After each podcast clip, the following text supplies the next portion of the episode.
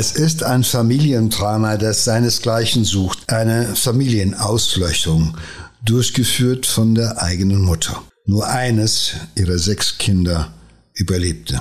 Die anderen fünf mussten sterben. Eine Tragödie, der eine Frage zugrunde liegt, wie kann eine Mutter ihre eigenen Kinder töten? Hallo und herzlich willkommen zu unserem Podcast Im Kopf des Verbrechers. Wir, das sind äh, Sina Deutsch und Joe Bausch. Ja, die einjährige Melina, die zweijährige Leonie, die dreijährige Sophie, der sechsjährige Timo und der achtjährige Luca leben seit dem 3. September 2020 nicht mehr. Ihre eigene Mutter, Christiane K., hat sie zuerst mit Tabletten ruhig gestellt und im Anschluss durch Erwürgen, Ersticken und Ertränken getötet. Warum, fragt man sich. Ja, warum? War es Verzweiflung? War es Zorn? Ist das tiefe Depression? Ist es Furor, in dem jemand die Kontrolle verliert und sozusagen wild und spontan um sich schlägt? Nein, diese Tat fängt früh morgens an und beendet es sie wirklich erst, nachdem sie ihre fünf Kinder umgebracht hat und mit dem sechsten Kind das Haus verlässt. Ertränken, erwürgen, ersticken, das sind ja alles eigentlich doch sehr brachiale Methoden, einen Menschen umzubringen. Erscheint ihr das denn auch so, dass sie sich sagt, jetzt muss ich das zu Ende bringen? Du erschreckst dich zwar vor dir selbst, aber du ziehst es durch. Sie ist nicht psychotisch oder sonst wie krank. Sie macht es in Anführungszeichen bei klarem Verstand. Sie weiß zu jedem Zeitpunkt, was sie tut und dass sie es tut. In den sozialen Medien stellt ähm, Christiane K. das Bild einer sehr fürsorglichen Mutter zur Schau. Die Realität sieht wie so oft ganz anders aus. Ein eigentlich kleiner Streit mit ihrem Ex-Mann führt zu einer Tragödie. Fünf Kinder sterben. Ihr sechstes Kind, der älteste Sohn, überlebt. Aber irgendwie äh, ist er doch kein Überlebender. Denn er bleibt für den Rest seines Lebens von der Tat seiner Mutter gezeichnet. Überleg mal, wenn du irgendwie aufwächst und du weißt, du hattest mal fünf Geschwister und deine eigene Mutter hat sie alle umgebracht. Ja, es gibt auch Opfer auf dieser Seite. Gemeinsam mit ihren sechs Kindern lebt die alleinerziehende Mutter im Solinger Stadtteil Hasseldelle in Nordrhein-Westfalen. Die Nachbarn ähm, beschreiben sie als äh, freundlich, aber unauffällig. Und natürlich fragen sich auch viele, hätte man da irgendwie was merken können, müssen. Also sie sagen immer, halt, ja, von der Mutter selbst weiß man irgendwie nicht groß was. Die Kinder haben mit den anderen Kindern auf dem Spielplatz gespielt und ähm, man war eigentlich eine völlig normale äh, Familie. Aber ich meine, wer kommt auch auf die Idee, dass sowas jemals passieren kann. Und dann, wenn ich mir vorstelle, also auch sechs Kinder und alleinerziehend und sie war zu diesem Zeitpunkt gerade mal 27 Jahre alt. Das ist ja Wahnsinn. Und ihr ältester Sohn eben elf Jahre, die anderen, äh, habe ich vorher schon gesagt, acht, sechs, drei, zwei, eins. Also das ist Wahnsinn. So viele Kinder in, in in so kurzen zeitlichen Abständen, teilweise ja nur ein Jahr. Und das ist, das muss ja auch eine wahnsinnige Belastung für eine junge Frau sein. Na gut, sie war mit 16 offenbar zum ersten Mal Mutter. Und danach war sie ja fast durchgängig schwanger oder im Stillen oder beides. Also das ist natürlich ein Schicksal, ja, wenn du mit 27 Jahren und sechs Kindern alleinerziehend bist. Naja, aber auch eins, das man ja äh, selber gewählt hat, äh, muss man auch sagen. Ne? Ja klar, das passiert ja nicht, äh, ohne dass du damit einverstanden bist mit dieser Entwicklung oder sogar, dass du genau diese Entwicklung willst. Und bei ihr, glaube ich, war das so. Was wissen wir vom Vater? Vater ist Pascal K. Als er die junge Mutter im Jahr 2012 über ein Online-Portal, also im Internet, kennenlernte, brachte Chrissy bereits zwei Kinder mit in die Beziehung. Das habe ihn jedoch nie gestört, denn sein Wunsch sei schon immer gewesen, eine große Familie zu haben. Und äh, deshalb folgten auch gleich vier weitere Kinder in kurzer Folge. Ja, das Paar hat ähm, ein Jahr nach dem Kennenlernen geheiratet. Die junge Liebe ähm, war jedoch äh, von Anfang an von Streit geprägt. Also Nachbarn äh, sagen auch, dass mehrfach die Polizei anrücken musste. Das Paar hat sich äh, wiederholt getrennt. Christiane K. hat dann in diesen Trennungsphasen auch mal angedroht, ich, ich entziehe dir das Sorgerecht für die Kinder, ich fange was mit anderen Männern an. Ähm, und das war natürlich für ihn auch eine ganz schlimme Drohung, ähm, weil, wie du gesagt hast, er wollte eben gerne auch eine große Familie haben. Und es ist auch irgendwie klar, dass diese Beziehung schon nach wenigen Ehejahren scheitert. Und Christiane K. bleibt eben alleine mit den sechs Kindern zurück. Ja, da ist die junge Frau 26 Jahre alt und hat sechs Kinder. Also das heißt, kaum war sie erwachsen, wurde sie Mutter und offenbar ist sie, so denke ich, mit manchen Sachen tatsächlich überfordert gewesen. Vielleicht war da zwar viel Fantasie und auch viel Hoffnung, aber da gab es auch häufige Situationen, da war sie mit dem Alltäglichen offenbar überfordert. Aber was sie auf keinen Fall auf die Kette gekriegt hat, ist die Trennung von dem Mann, auch wenn die Trennungsphasen vorweg immer wieder sehr dramatisch waren, du hast es ja gesagt. Ab und zu musste die Polizei anrücken, das ist ja schon etwas Ungewöhnliches, sag ich mal. Ich weiß nicht, wie oft du dich getrennt hast und jedes Mal musste die Polizei kommen. Meine Nachbarn können sich wahrscheinlich heute noch erinnern. Also so weit ist es bei mir auch nicht gewesen. Also wenn die Polizei kommt, heißt es ja, es geht lauthals zu. Die Kinder schreien, die Nachbarn haben Angst, dass etwas passieren könnte. Also so ganz ohne irgendwelche Vorzeichen und Protromi äh, ist das hier auch nicht abgegangen. Aber okay, ähm, es ist ja auch bei allen so, dass man sagt, naja, mein Gott, bei mm, sechs Kindern, da kann es schon mal schwierig werden, da gibt es Überforderung. Das ist ja heute auch nichts Ungewöhnliches. Aber ähm, es ist ja so, dass sie zwar vieles nicht auf die Kette kriegt, aber dass sie halt eben ähm, äh, die Kinder häufig benutzt als Druckkulisse, als Druckmittel. Von wegen, äh, wenn du nicht machst, was ich von dir verlange, dann wirst du die Kinder nicht mehr sehen. Also Kinder zu bekommen, hat für sie offenbar auch etwas anderes als nur die große Freude, Mutter zu sein, sondern es ist immer auch etwas, was natürlich auch den Partner bindet. Und vier Kinder binden, gemeinsame Kinder, vier gemeinsame Kinder binden, heftig, würde ich sagen, wenn nicht vier, Erst dann. Bei ihr scheint es zumindest etwas zu sein, dass die Kinder auch ein Faustpfand sind für die Stabilität der Beziehung. Also, dass man sich, auch wenn man sich streitet, immer wieder zusammenfindet, weil man halt eben vier gemeinsame Kinder hat. Und die sind ja noch 26, da können ja noch ein paar dazukommen.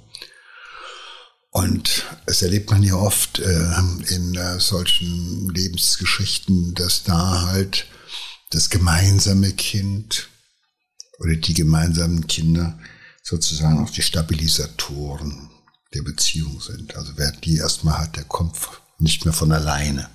Den lasse ich nicht mehr los. Der kommt doch nicht mehr von mir weg. Aber die Beziehung geht trotzdem kaputt.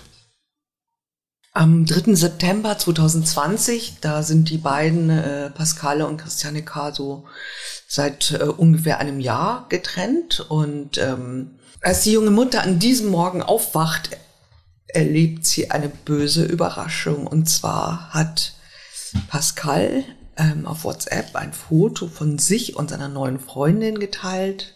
Und es ist ausgerechnet auch noch eine Nachbarin. Und das ist natürlich äh, für sie das Aller, Allerschlimmste. Und sie, sie fängt dann auch sofort an, äh, über den Nachrichtendienst äh, zu ihm, ihm, ihm, ihm fürchterliche SMSen zu schreiben, aber er geht darauf jetzt nicht ein. Für ihn ist das Leben mit der Ex-Frau endgültig vorbei. Und in diesem Moment muss irgendwie was passiert sein.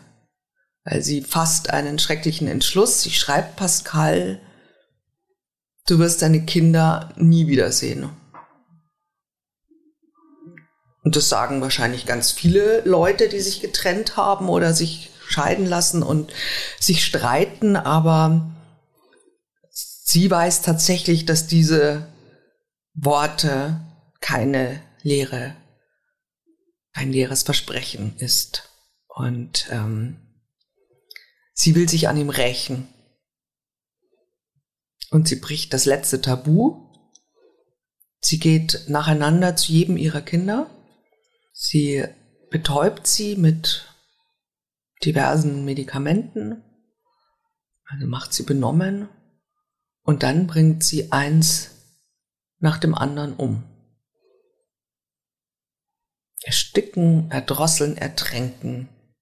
Jedes Kind, das muss man sich vorstellen, jedes ihrer eigenen, von ihr gebärten Kindern durchlebt einen Todeskampf, von mehreren Minuten.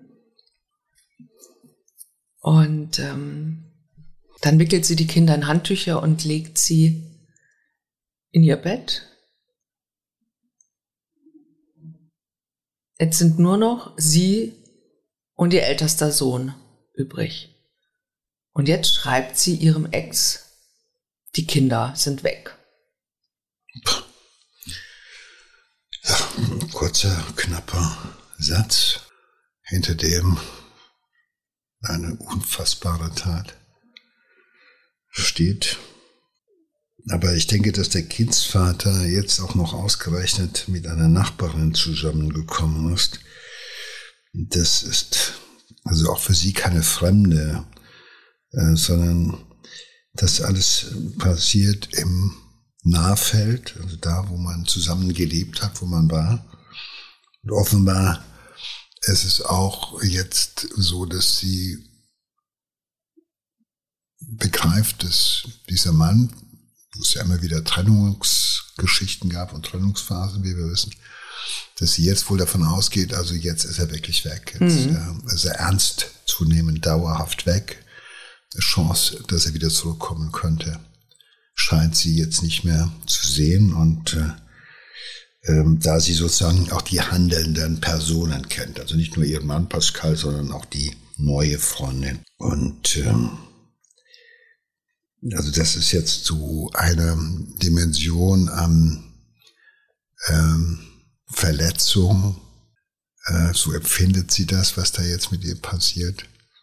Und natürlich auch eine besondere Dimension des Scheiterns, die sie jetzt wahrnimmt. Mhm. Also da ist kein Weg mehr hinaus. Und, äh, und natürlich ist das, äh, was sie da tut, äh, dem, was sie spürt oder sowas nicht angemessen. Aber ich denke, wir wissen aus Erfahrung, jeder Gewalt geht irgendwo auch das Scheitern voraus. Das Scheitern von Hoffnungen, das Scheitern von Visionen, von Lebensplänen, wie auch immer, und teilweise auch von naiven Träumereien oder sowas, mhm. whatever. Es ist aber immer etwas, was gescheitert ist und was als Niederlage erlebt wird in ganz besonderer Weise. Und ähm, was letztendlich von diesen Menschen äh, nicht nur als kränkend, sondern als schmerzhafte, verletzende mhm. Geschichte empfunden wird. Und äh, dieser Schmerz muss irgendwie auf irgendeine Weise sozusagen wieder wettgemacht werden. Es muss wieder gut gemacht werden. Und indem man sozusagen, wenn du mir diese Schmerzen zufügst, dann füge ich dir auch Schmerzen zu. Du mhm. bist zwar jetzt nicht da, du bist nicht erreichbar, aber ich töte, was dir und mir am liebsten ist, oder was dir zumindest am liebsten ist. So einfach kommst du mir nicht davon. Und das schaffe ich natürlich, indem ich die Kinder umbringe. Ich breche alle Verbindungen zu dir brachialst ab. Es gibt hier nichts mehr, nichts mehr, was uns weiterhin verbindet, weil machen wir uns nichts vor, egal wohin jemand geht, wenn du erstmal Kinder hast, hast du quasi solange die Kinder leben und du lebst, hast du eine Verbindung, ob der Mann jetzt, hast du eine Verbindung, ob der Mann jetzt mit dir zusammenlebt oder ob er geht und irgendwo lebt. Ähm, diese Verbindung wird immer bestehen bleiben. Und auch hier ist diese radikale Lösung, die sie ja jetzt angeht, auch etwas, was vielleicht nicht ganz ungewöhnlich ist, weil äh,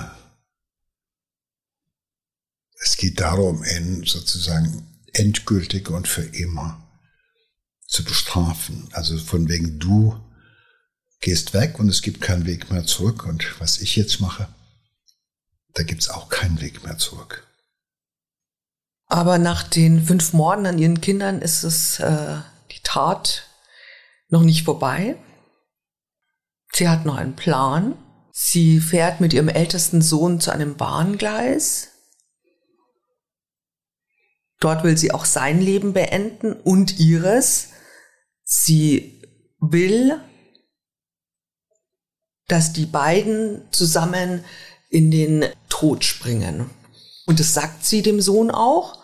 Und der Elfjährige will das aber nicht. Er, äh, er weigert sich mit ihr äh, von dieser Brücke zu springen. Und natürlich, klar, das ist ein elfjähriger Junge, äh, der möchte leben.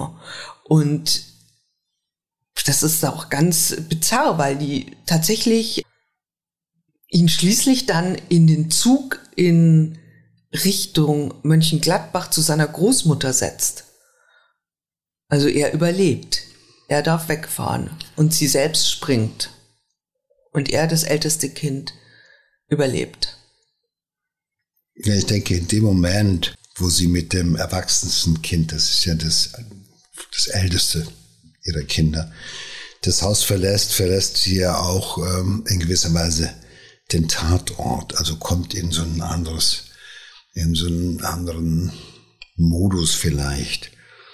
Äh, und der Kurze, so sagt man im Ruhrgebiet, also der Kleine hat natürlich auch schon eine Menge mitgekriegt und der guckt auch nicht mehr mit seinen elf Jahren so, äh, was weiß ich, ahnungslos, unbefangen und äh, äh, naiv, wie man sich das vielleicht äh, wünschen würde, weil der sieht natürlich oder spürt natürlich, dass die Geschwister nicht dabei sind.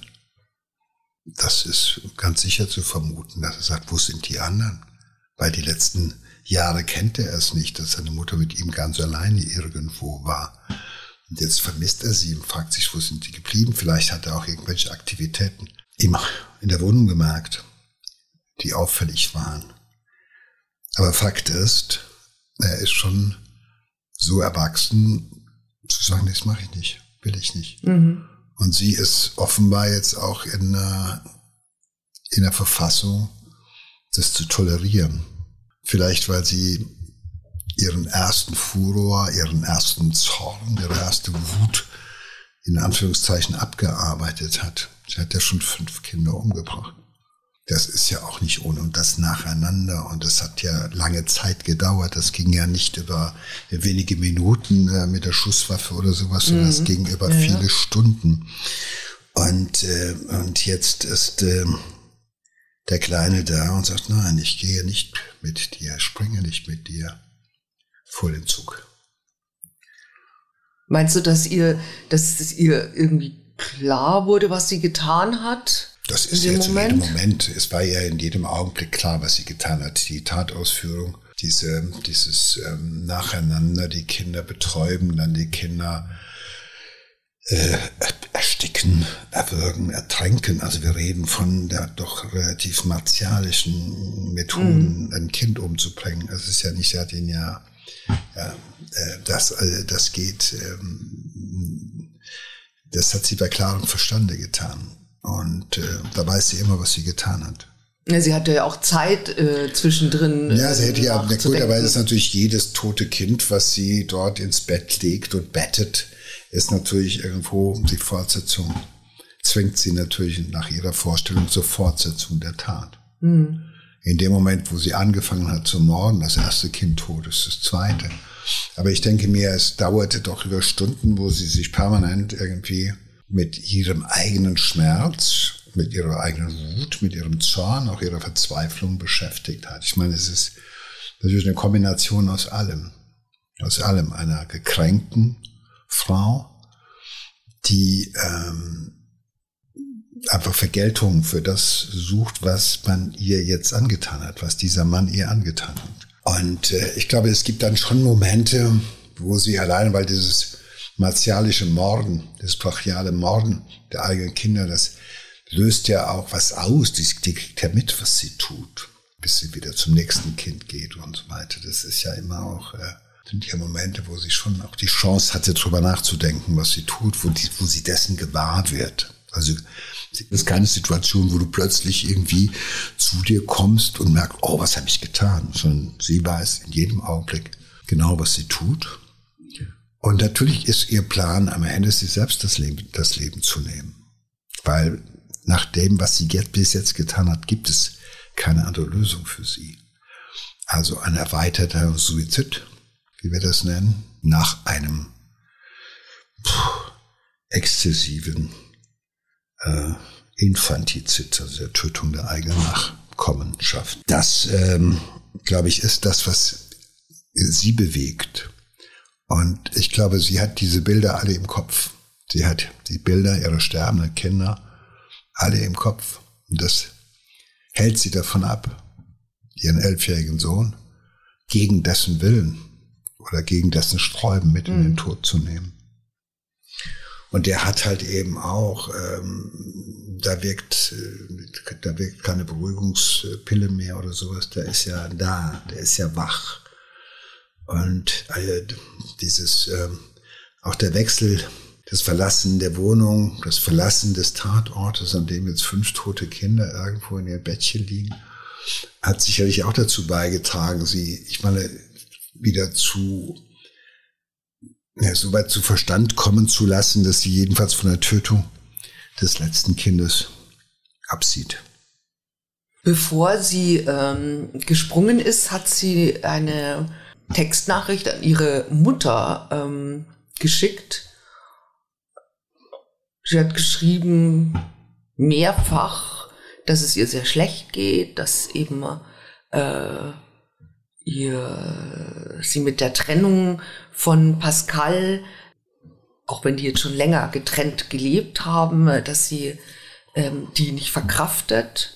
Und sie hat ihr auch gestanden, dass sie die fünf Kinder getötet hat. Natürlich kann sie das nicht glauben.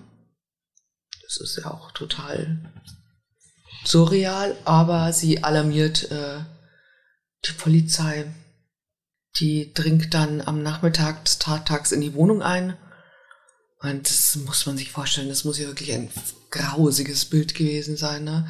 Da liegen so fünf tote Kinder in ihren Betten so aufgebahrt, wie so kleine Engel und ganz allein in der Wohnung kein lebender, erwachsener Mensch dazu. Und ja, es ist, ja auch eine, sage ich mal im wahrsten Sinne des ein Bild der stummen, ultimativen Anklage.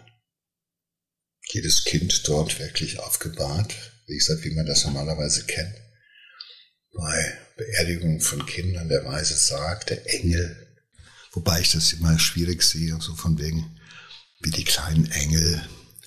Das ist, glaube ich, ein sehr optimistisches Bild, was wir da zeichnen, aber es ist natürlich auch das Bild, was wirklich auch den erfahrensten Polizeibeamten und Ermittlern natürlich brutalst unter die Haut geht, weil diese Opfer sind frei von jeder eigenen Schuld oder sonst was. Die können wirklich beim besten Willen nichts. Sie hatten gar nicht, keine Chance, haben keinen Fehler gemacht. Sie wären einfach im wahrsten Sinne des Wortes auf dem Altar einer gescheiterten Beziehung geopfert. Geopfert. Mhm, ja. Und ja, so ungefähr sehe ich das. Und ich kann mir vorstellen, ja, wie es ähm, den Polizisten ergangen ist, als die durch die Wohnung gegangen sind. Und ähm, auch klar war in dem Augenblick, dass sie als nächstes vielleicht äh, das letzte Kind und die Mutter auch nur noch tot werden auffinden können. Aber die Mutter ist nicht tot. Sie hat nämlich ihren Selbstmordversuch überlebt.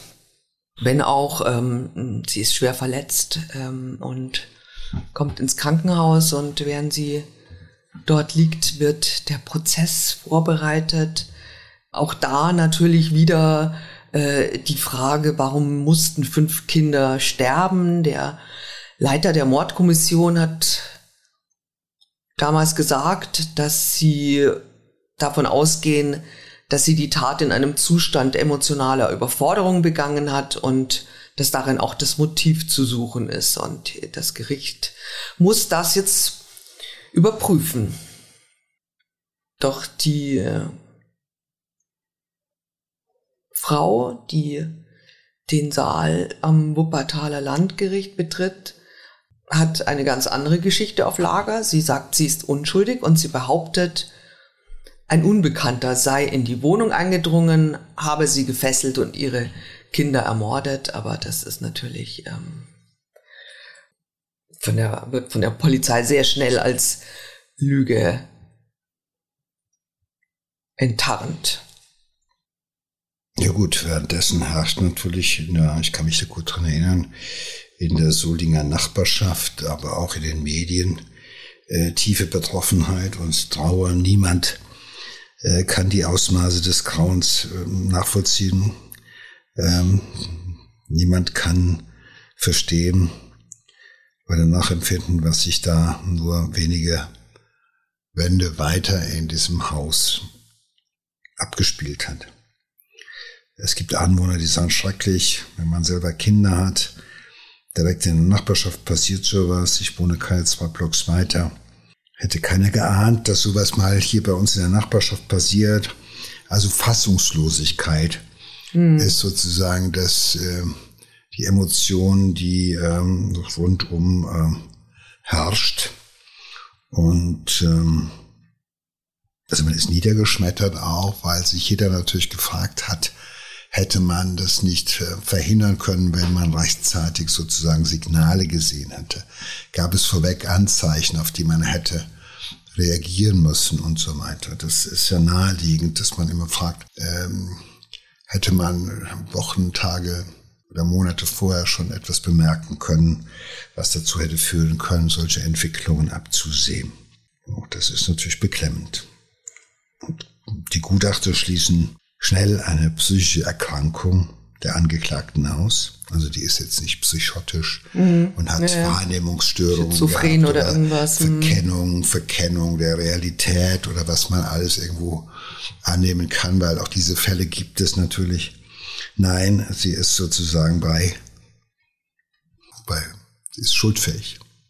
Sie hat das unter dem, ähm, also bei klarem Verstand sozusagen gemacht. Und ähm,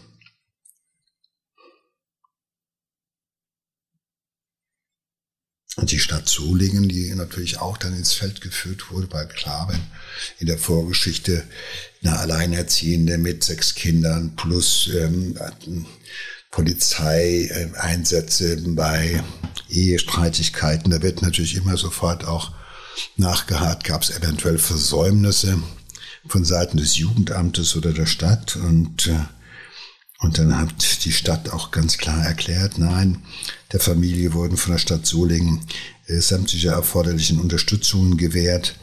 Das Jugendamt hat zusätzlich mögliche Hilfsangebote unterbreitet. Was heißt angeboten? Ob sie angenommen worden sind, das weiß man nicht, aber zumindest waren die zur Stelle und hätten geholfen. Aber Erkenntnisse zu Auffälligkeiten oder zu einer potenziellen äh, Gefährdung des Kindeswohls, so nennt man das ja, die gab es zu keinem Zeitpunkt. Das war die Stellungnahme äh, des äh, Jugendamtes der Stadt. Also, wenn man so will, das Ganze ist unter behördlicher Aufsicht und äh, Begleitung äh, in die Hose gegangen. Also das, weil man das, diese Dimension nicht erwarten konnte offenbar. Ja, ich glaube, also ich kann mich auch nicht an einen Fall erinnern, wo das wirklich fünf Mutter fünf von sechs Kindern umgebracht hat. Also das ist, das ist so bar jeder Realität irgendwie. Das, wer sollte da irgendwie ähm, äh, so sowas sich vorstellen? Ne? Aber nein, das war schon eine Dimension, die du sagst, ist also die alles, was man bis dahin kannte, äh, schon äh, äh überschritten hat und äh, getoppt hat. Also es gab natürlich auch schon vorweg äh, äh, Mütter, die ähm, um ihre getrennt lebenden Ex-Männer oder die Kindsväter zu bestrafen, ja, irgendwo ja. Äh, sich und das Kind getötet haben ja. oder sowas. Also erweiterte Suizide gibt es sowohl bei den verlassenen Frauen als auch mhm. bei den mhm. verlassenen Männern. Das, das ist etwas, was wir jeden zweiten, dritten Tag in der Zeitung lesen. Aber diese Dimension äh, äh, des Furors, der über Stunden geht und der sich also in dieser Dimension dann irgendwie austobt, das gab es so noch nicht. Aber man kann auch eines sagen, also die Mutterliebe war nicht so groß wie die enttäuschte Liebe zu ihrem zu dem Kindsvater. Wir reden ja immer so, die Mutterliebe ist was ganz Besonderes und so weiter. Wir wissen aber, dass die Mutterliebe erst eigentlich ausgebildet wird, da ist das Kind so zwischen sechs Monaten und einem Jahr.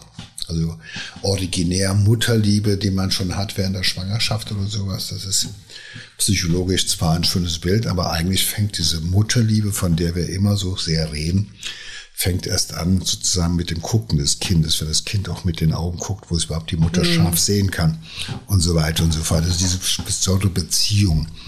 Insofern ist das Töten von Kindern, die sich schon angucken, nochmal eine andere Dimension als der der Neonatozid, also das Töten des gerade frisch geborenen Kindes. Mhm. Also das zeigt auch, wie gesagt, wir haben immer, denken immer Mutterliebe, das ist so ein Ding, das haben alle Frauen und wenn du Mutter wirst, dann kommt die Liebe automatisch. Ja. Schon mit der Schwangerschaft, dem erst nicht so. Also, oder wissenschaftlich gesehen ist es nicht ganz exakt. Aber äh, hier ist es wirklich das Töten von Kindern, die allesamt schon Mama sagen und Papa sagen und die dich angucken und auch schon gewahr werden, dass etwas ja, nicht in Ordnung und sechs Jahre, Ja, ich sag mal acht und sechs und elf.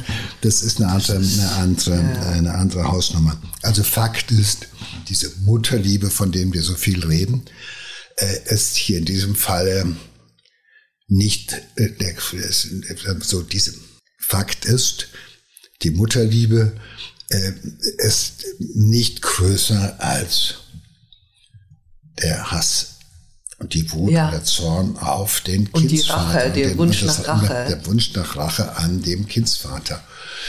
Und offenbar reicht sie jedenfalls nicht aus, irgendwie zu sagen, Moment, äh, ich gehe zwar auf den los oder sowas, oder ich mhm, strafe genau. den mit Ignoranz und mache es ihm schwierig, die Kinder zu sehen und so weiter. Also sie verhindert nicht, dass sie diese Kinder tötet. Und äh, es wäre doch einfacher zu sagen, okay, dann gehe ich auf den Mann los, weil der ist ja der, der ihr wehgetan hat. Aber das scheint ja keine Option zu sein. Das war vielleicht vorher so, in den Momenten, mhm. wo die Polizei kam, was man geschrien hat. Und außerdem ist der jetzt auch weg. Der ist ja in dem Moment nicht da. Der kommt ja nicht dahin und lässt sich von ihr beschimpfen oder beleidigen oder sonst was, sondern der ist ja, ja nicht erreichbar für sie, jedenfalls in dem Moment weil das ja äh, auch der ist, der ihr eigentlich wehtut, dessen Entscheidung ihr wehtut. Und natürlich ist es, ich habe das vorhin schon gesagt, es ist natürlich auch ein, Schein, ein Scheitern eines Lebensentwurfs. Ja, Sie hat Ja, zwei natürlich. Kinder, begegnet diesem Mann, der sagt, toll, du hast schon zwei, wir machen noch ein paar gemeinsam, weil ich wollte immer eine große Familie haben und so weiter und so fort. Jetzt ist das alles da, aber dieser Lebensentwurf der großen Familie scheitert im Endeffekt an der Tatsache, dass die beiden nicht für ein gemeinsames Leben gebaut sind. Die haben zwar eine gemeinsame dass sie Fantasie. anscheinend ja auch irgendwie nicht, ähm, nicht beziehungsfähig in dem Sinne äh, sind, wenn sie sich immer auch eben so streiten, dass äh, die Polizei kommen muss. Ich meine, das ist ja kein harmonisches Familienleben, das da irgendwie äh, vorgeherrscht hat. Und ich denke auch so, meine Einschätzung haben auch, sind beide jetzt nicht so der Typ Mensch vielleicht, der auch wirklich hart an so einer Beziehung arbeitet und auch an sich selber arbeitet, ne?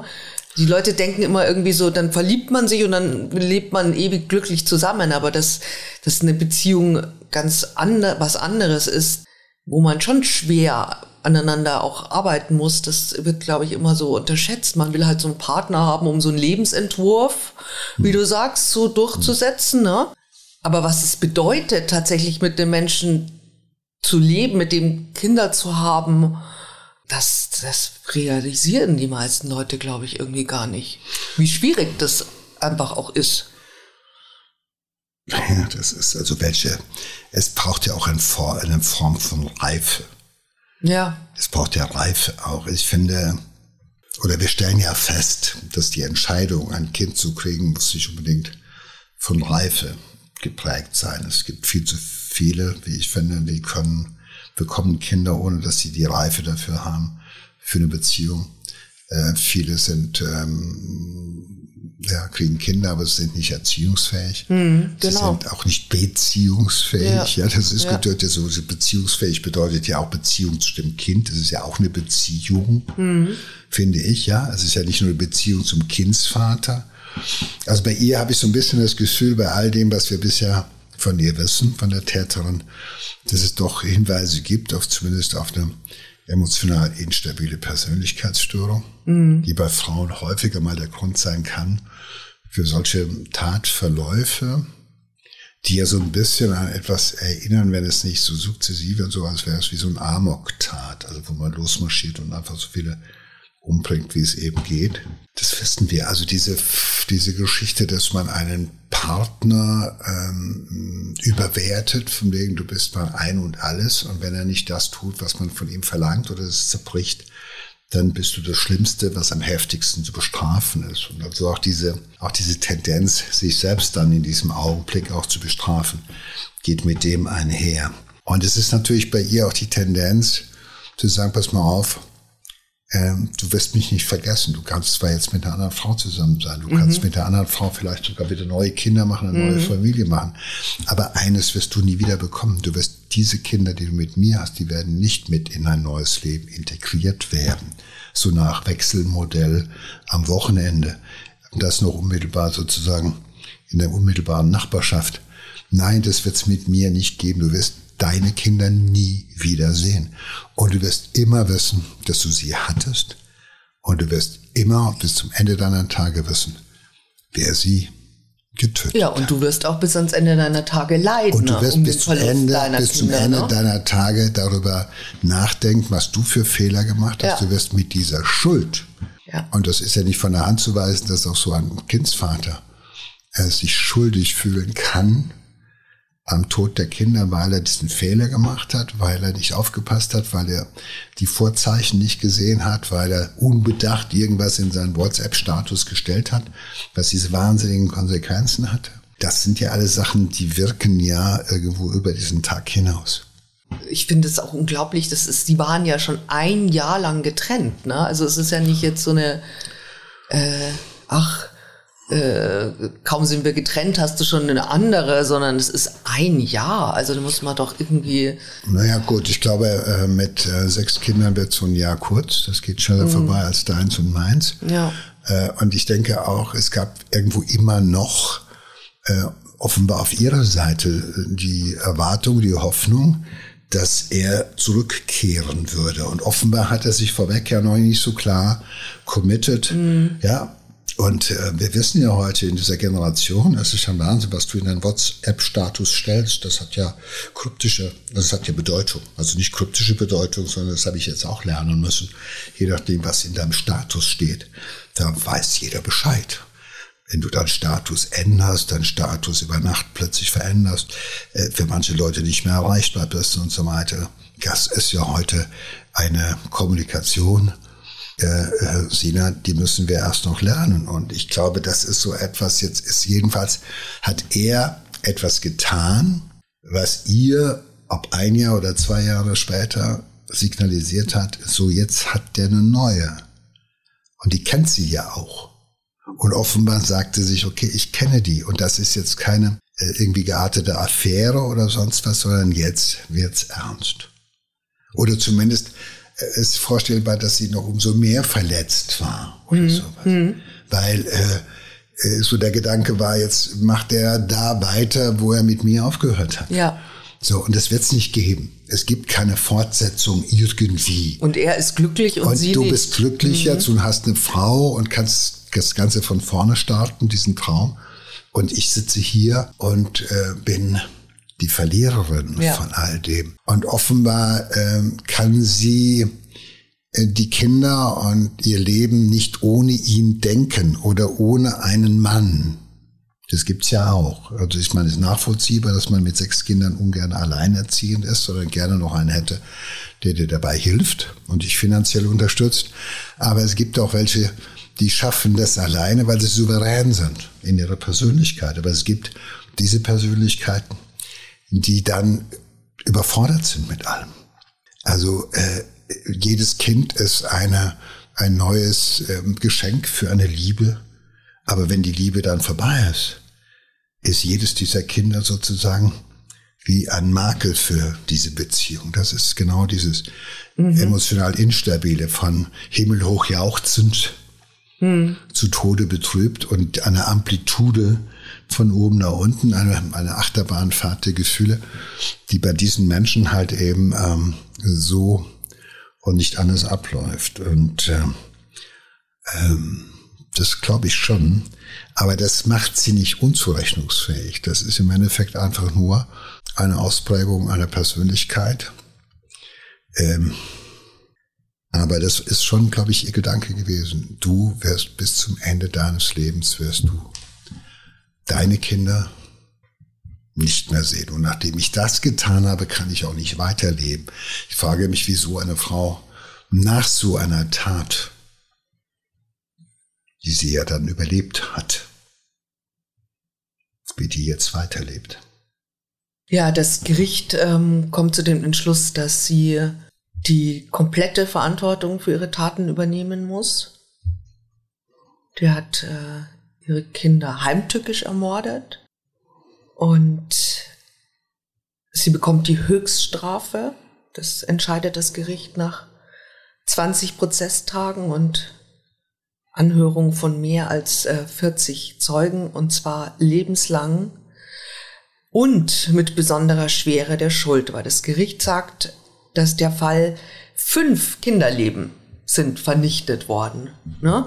Und dieser Fall weicht so gravierend von gewöhnlichen Mordfällen ab, dass eine Aussetzung der lebenslangen Strafe nach 15 Jahren auch bei günstiger Prognose zugunsten der Angeklagten, was ja möglich wäre bei lebenslang, ähm, dass es als unangemessen erschiene.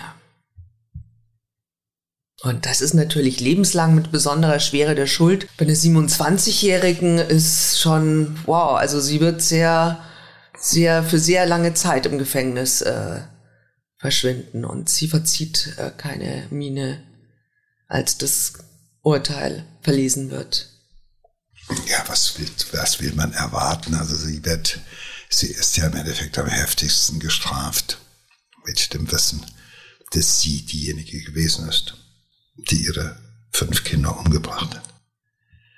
Also ich frage mich, wie kann jemand dann im Knast weiterleben, äh, egal, äh, die Tat aufzuarbeiten, dann später mal mit, der, mit dem Psychologen ja, oder der Psychologin, äh, dir dann äh, die Bilder anzuschauen von deinen Kindern Du hast sie im Kopf. Wir alle haben Bilder von unseren Kindern hm. in dem Alter 5, 6, 7, 8, 9 und so weiter und so fort. Kinder lachen, die vertrauensvoll dich angucken, die ein ganzes Leben noch vor sich haben und das löscht so alles aus. Aus doch vergleichsweise niedrigen Beweggründen, nämlich ja mhm. verletzt zu sein ja. und dir das zu erlauben. Wie hältst du das aus? Also man kann sagen, sie ist heftig bestraft. Sie hat die höchste Strafe bekommen, die ein deutsches Gericht aussprechen kann. Lebenslang.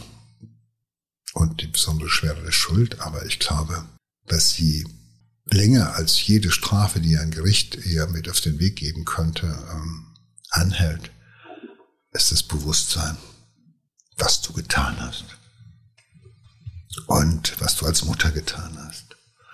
Und ich denke, ich habe einige Entwicklungen gesehen bei diesen Frauen, die nicht so gravierendes getan haben, äh, wo es lange Phasen gab, in denen sie immer wieder versucht haben, sich selbst auch das Leben wieder zu nehmen. Also ich Kann kenne einige, Ich kenne einige Verläufe, wo es dann fünf, sechs, sieben mhm. Jahre lang gebraucht hat, manchmal zehn, und dann hat man, haben sie gemerkt, sie werden diese Bilder, die sie im Kopf haben, selber nicht mehr mhm. los. Und die einzige Chance, dem zu entgehen, ist, das im Endeffekt nachzuholen, was beim ersten Mal in die Hose gegangen ist. Und äh, die Alternative ist zu sagen, okay, dieses Gericht hat mich bestraft.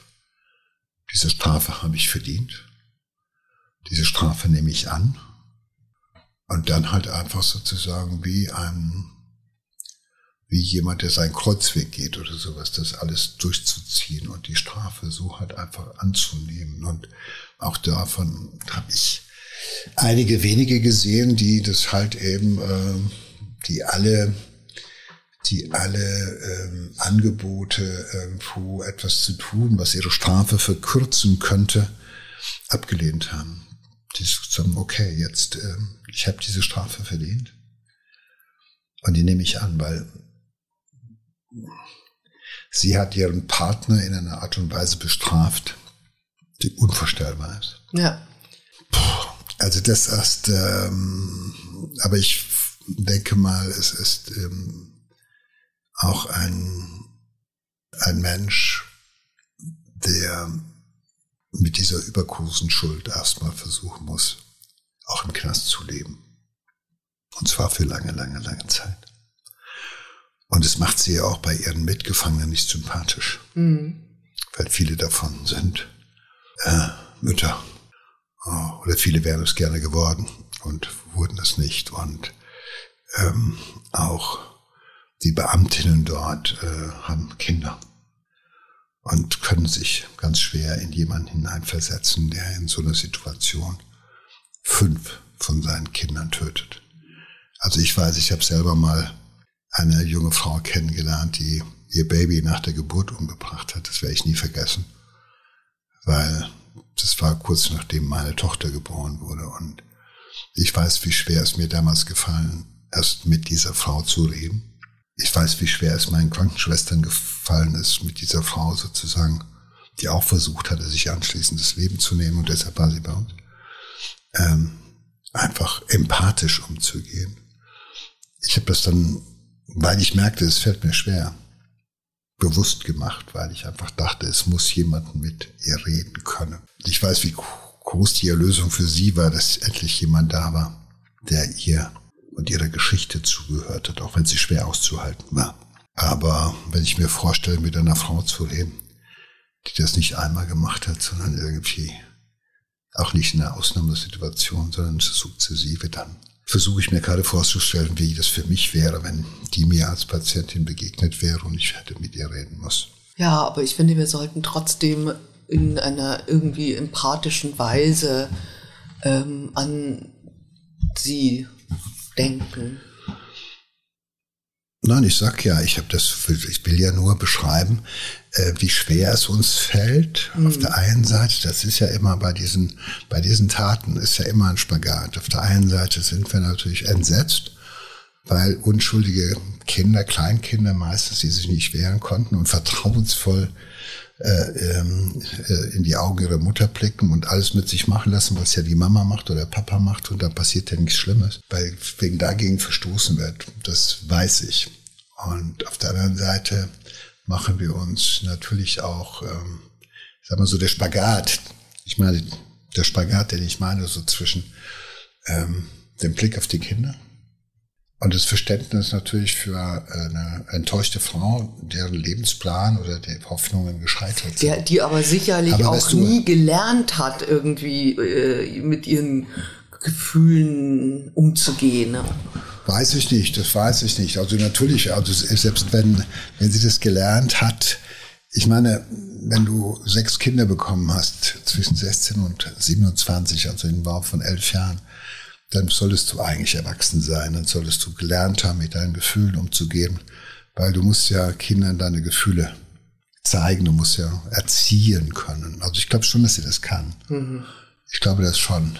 Aber ich denke, das ist, ich, also ich muss sagen, ich habe immer auch, ich habe immer auch Empathie für diese Täterinnen. Auch wenn es schwerfällt. Und das finde ich weil ich glaube, weil ich glaube, dass sie halt einfach bis zum Ende ihrer Tage mit den Bildern ihrer eigenen Tat leben müssen und die nie loswerden. Und möchtest du solche Bilder haben? Nein. Insofern äh, haben diese Täterinnen immer auch Empathie verdient. Ja, und das ist doch ein schönes Schlusswort auch für diesen außergewöhnlichen Fall.